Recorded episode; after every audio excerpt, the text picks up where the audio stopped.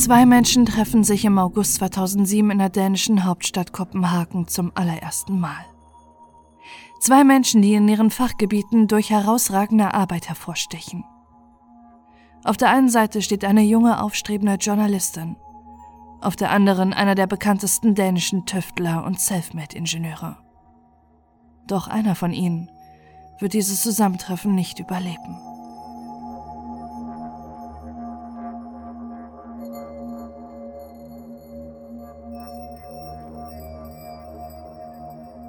Kim Wall wird am 23. März 1987 im südschwedischen Trelleborg geboren und wächst in der Kleinstadt auf. Doch schon als Kind ist ihr klar, dass sie es eines Tages in die große weite Welt sehen wird. Nach dem Abitur studiert sie internationale Beziehungen in London und bekommt dank Bestnoten einen Masterstudienplatz an der School of Journalism an der Columbia University im US-Bundesstaat New York. Die Uni gilt als Oxford für Journalisten. Nach ihrem Masterabschluss mit Auszeichnung im Jahr 2013 arbeitet sie als freie Journalistin und schreibt unter anderem für die New York Times, The Guardian, Vice und The Independent.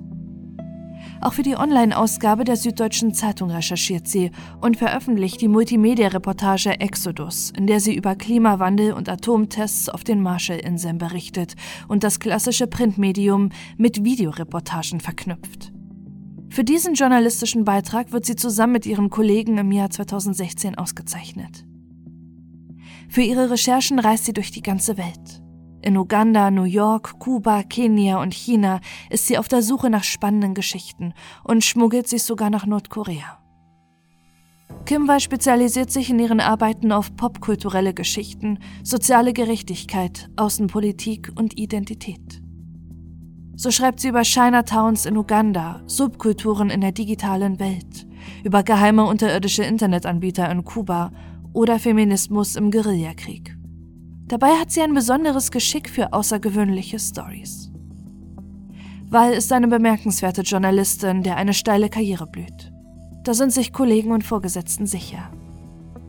Doch egal wie talentiert man ist, der Wettbewerb im Journalismus ist hart umkämpft. Zeitschriften und Nachrichtenagenturen haben immer weniger Budget. Lieber greift man auf freie Journalisten zurück, als das eigene Team an Reportern zu vergrößern.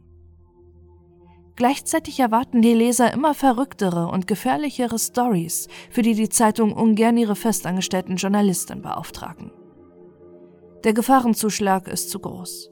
Deshalb werden für solche Recherchen lieber freie Journalistinnen beauftragt, die unter großem Leistungsdruck arbeiten müssen und dabei deutlich weniger verdienen.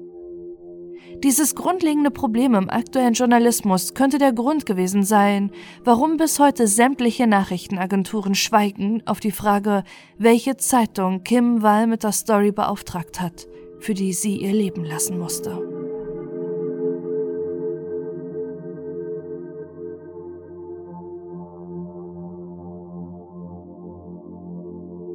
Kim Wall reist nicht nur viel. Sie geht gerne aus, interessiert sich für Kultur und unternimmt etwas mit Freunden. Mit ihrer offenen und fröhlichen Art fällt es Kim nicht schwer, auf der gesamten Welt Anschluss und Freunde zu finden. Ihre Freunde berichten, sie war lebendig und warmherzig, die Art von Person, die fantastische Geschichten durch ihre Arbeit hatte. Bei ihr konnte man direkt am Smalltalk vorbeispringen. Sie war intellektuell, so weit gereist und hatte so unterschiedliche Interessen. Sie interessierte sich für skurrile und exzentrische Geschichten. Wenn du auf einer Party mit ihr wärst, würdest du Stunden damit verbringen, dich nur mit ihr zu unterhalten. Ihr Freund Ole, den sie zehn Monate vor ihrer fatalen letzten Story in New York trifft, beschreibt sie wie folgt. Als ich Kim das erste Mal traf, war klar, ich hatte noch nie jemanden wie sie gesehen. Und ich bin mir sicher, dass es viele andere Leute genauso ging. Sie war einzigartig zuversichtlich, ohne überheblich eitel zu sein, aber fast nachlässig. Ehrgeizig, aber auf ihre eigene Weise und nicht als Idee einer traditionellen Karriere. Intelligent, ohne es beweisen zu müssen. Sie war stark und energisch, aber auch zart und unsicher. Als sie sich das erste Mal begegnen, ist Kim und Ole schnell klar, dass sie den Rest ihres Lebens gemeinsam verbringen wollen. Ihre vielen Reisen durch die ganze Welt und Wohnorte in New York und Peking scheinen dabei allerdings eine Hürde zu sein. So oft es geht, versucht sie Ole, der in Kopenhagen als Designer arbeitet, zu besuchen. Nach nun zehn Monaten Beziehung will das junge Paar im August 2017 endlich zusammenziehen, in die Wahlheimat der damals 30-jährigen Kim nach Peking. Am 10. August 2017 soll die Abschiedsfeier der beiden mit ihren Freunden aus Kopenhagen am Strand stattfinden. Am Nachmittag hat sie ihrem Freund bereits erzählt, dass der verrückten Raketen- und U-Boot-Bauer, den in Dänemark jeder kennt, ihr endlich auf eine Interviewanfrage geantwortet habe. Sie ist interessiert an seinem Ehrgeiz, eine Rakete zu bauen, mit der er ins All geschossen werden soll, und wittert eine aufregende Geschichte dahinter. Schon seit März hat sie immer wieder davon erzählt, dass neben der Wohnung ihres Freundes zwei Raketenwerkstätten seien, die ihr Interesse geweckt haben. Lange hat sie versucht, den Mann dahinter zu kontaktieren. Nun lädt er Kim sogar auf sein U-Boot ein. Das bedeutet zwar, dass Kim einige Stunden bei ihrer eigenen Abschiedsparty fehlen würde, doch ihr Freund Ole sollte so lange weiter bei den Gästen bleiben. Kim Wall will unbedingt die Chance ergreifen, vor ihrem Umzug diesen scheinbar interessanten Mann zu interviewen und Einblick in seine Arbeit zu bekommen. Gegen 19 Uhr verabschiedet sie sich von ihrem Freund. Das U-Boot liegt nur wenige Meter vom Strand entfernt, wo die Party stattfindet. Sie will bald wieder zurück sein. 19.15 Uhr schreibt sie ihrem Freund Ole noch eine SMS. Er und ihre Freunde sollen gucken, denn sie fährt gerade mit dem U-Boot des Tüftlers an ihnen vorbei. Dabei entsteht das letzte Foto von Kim Wall.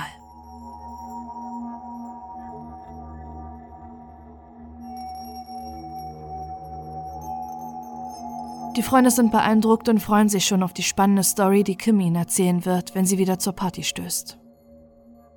Circa 90 Minuten nach dem Ablegen sieht ein anderes Schiff das U-Boot. Kim lächelt und sieht entspannt auf dem Turm des U-Boots aus. Ungefähr zur selben Zeit erreicht Ola eine SMS von Kim, dass sie bald wieder zurück sein soll. Das tut sie aber nicht. Sie schreibt, ich bin übrigens noch am Leben, aber ich gehe jetzt runter. Ich liebe dich. Er hat sogar Kaffee und Kekse mitgebracht. Der Mann, mit dem Kim Wall dort auf dem U-Boot ist, ist Peter Matzen. Er wird am 12. Januar 1971 in Dänemark geboren. Als Matzen sechs Jahre alt ist, lassen sich seine Eltern scheiden und er wächst bei seinem Vater auf, der 30 Jahre älter als seine Mutter ist. Er beschreibt ihn als autoritär und gewalttätig. Nach der Schule beginnt er ein Ingenieurstudium, bricht dieses allerdings nach einigen Semestern ab, als er meint, er hätte sich nun genug Wissen angeeignet. Peter Matzen strebte schon immer nach mehr. Das ist auch der Grund, warum er in Dänemark zu einer Art Berühmtheit avancierte und Zeitungen sowie das Fernsehen über ihn berichten. Sein Lebensmotto ist, dass er ständig das Gewöhnliche herausfordern will. So beginnt er 2002 mit dem ersten Bau eines U-Boots. 2005 erbaut er eigenständig ein doppelt so großes U-Boot. Sein Flaggschiff, die UC-3 Nautilus, stellt er im Jahr 2008 fertig. Es ist mit 17,8 Metern Länge und 14 Tonnen das bisher größte privat gebaute U-Boot der Welt. Es katapultiert ihn zum Ruhm und Menschen aus der ganzen Welt sind plötzlich an dem verrückten Tüftler interessiert, der sich die U-Boot-Technik und den Bau selbst beibrachte. Fast zehn Jahre später wird die UC-3 Nautilus zum Tatort in einem der brutalsten Morde in der dänischen Kriminalgeschichte.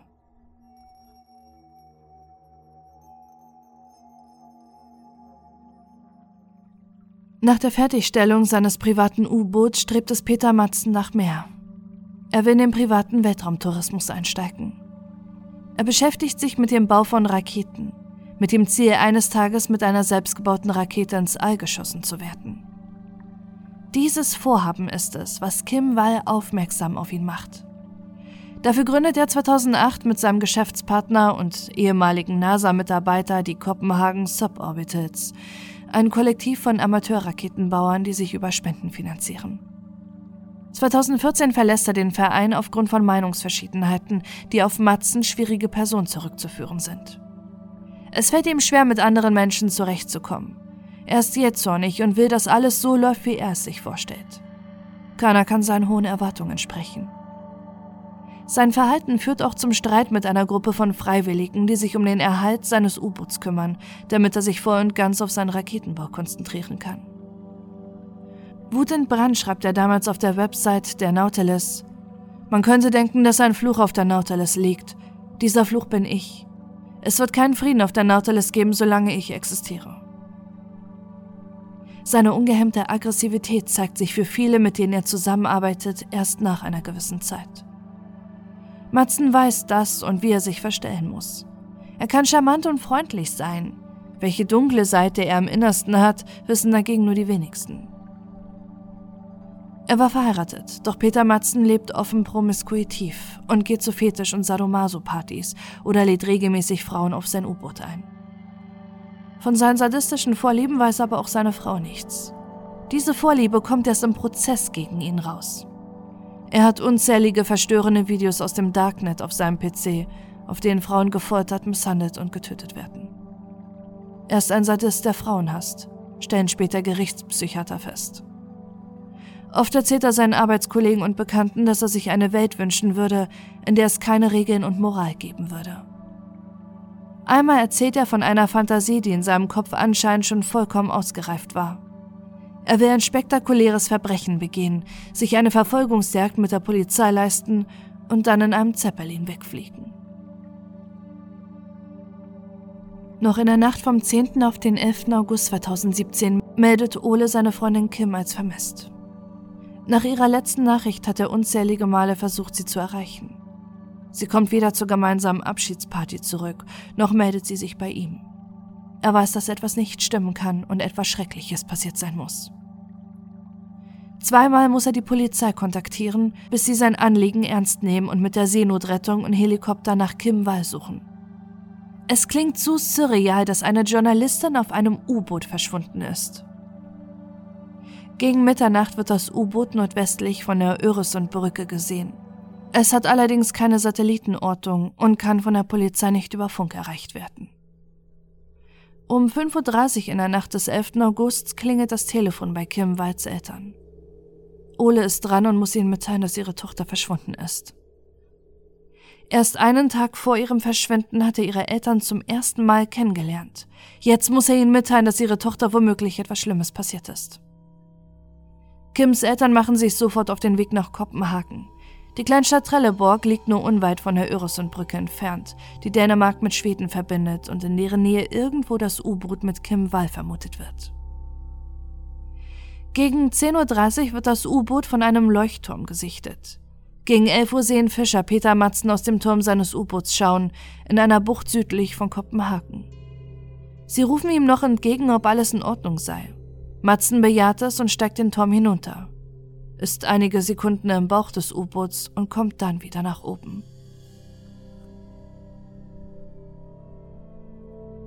Im selben Moment, als er wieder hochkommt, beginnt das U-Boot zu sinken. Im Nachhinein gehen die Ermittler davon aus, dass Matzen in der kurzen Zeit, in der er unten war, eine Luke oder Ventil öffnete, um das Boot zu fluten, und er darauf pokerte, dass die Fischer ihn retten. Das tun sie auch. Die Fischer retten ihn mit ihrem Boot aus dem Wasser.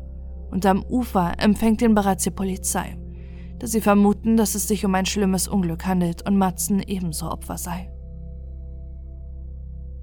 Zunächst gibt die Polizei auch bei Kim Walds Familie und ihrem Freund Entwarnung, dass die Besatzung des U-Boots gerettet werden konnte. Sie liegen sich vor Freude in den Armen und weinen. Die Angst ist unbegründet. Doch der Polizei unterläuft ein verheerender Fehler. Wenig später müssen sie ihren Angehörigen mitteilen, dass nur einer gerettet wurde und dass das nicht Kim ist. Am Ufer, an dem Peter Matzen geborgen wird, wartet neben der Polizei auch schon die Presse. Dort gibt er sogar Interviews nach seiner spektakulären Rettung, wie er sie selbst nennt. Im Interview sagt Matzen, er sei allein gewesen. Es gab einen Unfall mit dem Ventil. Außerdem ist er traurig, sein geliebtes U-Boot sinken sehen zu müssen. Bei der Polizei wird er mit dem Verschwinden von Kim Wall konfrontiert. Matzen meint zuerst, er hätte sie gegen 22.30 Uhr wieder am Pier abgesetzt. Doch es sollte nur eine von vielen Aussagen sein, die Matzen der Polizei und Staatsanwaltschaft präsentiert. Am 12. August 2017 wird Matzen verhaftet. Matzen kann keine Beweise liefern, dass er Kim wirklich am Pier abgesetzt hat. Warum sollte sich Kim danach nicht mehr bei ihrem Freund melden, der zusammen mit ihren Freunden nur ein paar hundert Meter weiter grillt und ihren Abschied feiert? Dass Matzen unter Mordverdacht steht, erfahren Kim Walds Eltern erst aus dem Fernsehen. Das U-Boot des Ingenieurs wird von der Polizei geborgen. Darauf finden sie Blutspuren.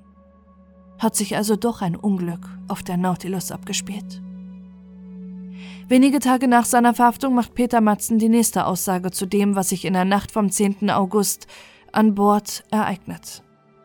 Kim sei an Bord gestorben. Ein schrecklicher Unfall sei es gewesen, den er vertuschen wollte, um nicht unter Mordverdacht zu stehen. Ihm sei die Luke des U-Boots aus der Hand geglitten, die Kim tödlich am Kopf verletzte. Danach ändert er seine Aussage und erklärt, sie sei an einer Kohlenmonoxidvergiftung an Bord gestorben. In beiden Versionen sagt er aus, er hätte sie See bestattet. Weder die Ermittler noch Kims Angehörige können dieser Aussagen Glauben schenken. Selbst wenn es einen Unfall gegeben hätte, warum sollte er sie auf See bestatten und nicht lieber Hilfe holen? Schließlich sind sie nicht mitten auf hoher See, sondern im Hafengebiet von Kopenhagen zwischen den Küsten von Dänemark und Schweden. Am 21. August 2017 bestätigt sich auch diese Version als Lüge. Am westlichen Strand von Kopenhagen findet man den Torso einer Frau. Kopf und Beine werden erst Anfang Oktober von Polizeitauchern gefunden. Alle ihre Überreste befinden sich in Säcken, die mit Metall beschwert sind. Alle Hoffnung von Kims Eltern und ihrem Freund Ole sind dahin. Es handelt sich um die junge Journalistin.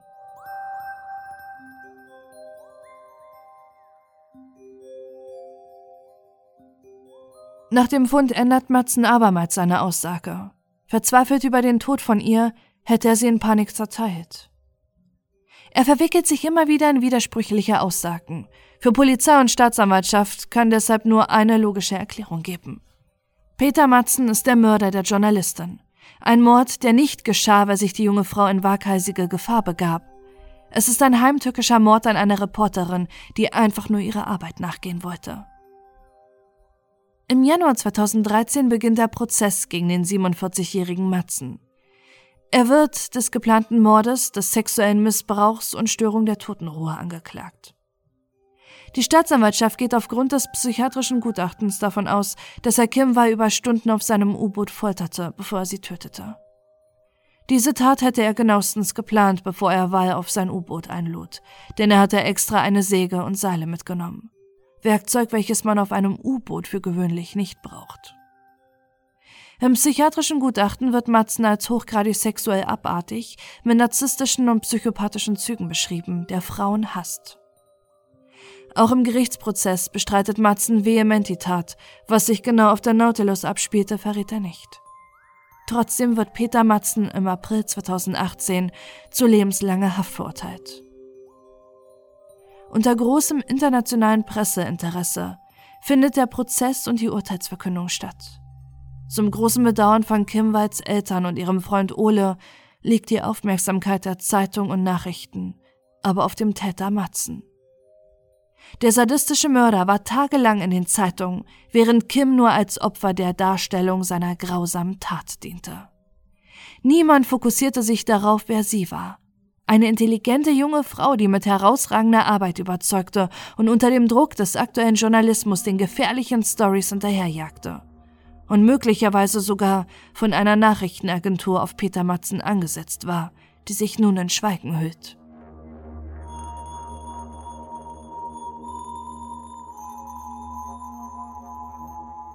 Ole nimmt es daraufhin selbst in die Hand, über das Opfer des mordenden Raketentüftlers aufzuklären. Er veröffentlicht zahlreiche Dossiers in dänischen Zeitschriften, um über das Leben und die Arbeit von Kim Wall zu berichten. Den Namen ihres Täters kann er nicht niederschreiben, er spricht über ihn nur in Initialien. Dies ist einer der Gründe, warum es für mich wichtig ist, die Person, die ich kenne, mit anderen zu teilen. Damit sie durch ihre eigene beeindruckende Arbeit, die Artikel über sie und die Stiftung als Inspiration und als gutes Beispiel weiterleben kann. So wird sie in Erinnerung bleiben, nicht als Opfer, sondern als sie selbst. Ich hoffe, die Zeit, in der Kims Bild in einen Kreis neben PM abgedruckt ist, ist bald vorbei. Im Jahr 2018 wird Kim Wall im Museum für Pressegeschichte geehrt, als eine von 18 JournalistInnen, die bei der Ausführung ihrer Arbeit ihr Leben verloren. Kim Walls Eltern gründen eine Stiftung, die junge JournalistInnen bei ihren Reisen und Recherchen unterstützt, die das Vermächtnis von Kim weiterführen sollen. Den Namen des Mörders ihrer Tochter sprechen sie nicht aus, genauso wie Kims Freund. In einem seiner Texte schreibt Ole dazu, Ich kann nicht gleichzeitig hassen und lieben. An eine Person sollte man sich erinnern, die andere soll vergessen werden. Die Wahl ist einfach.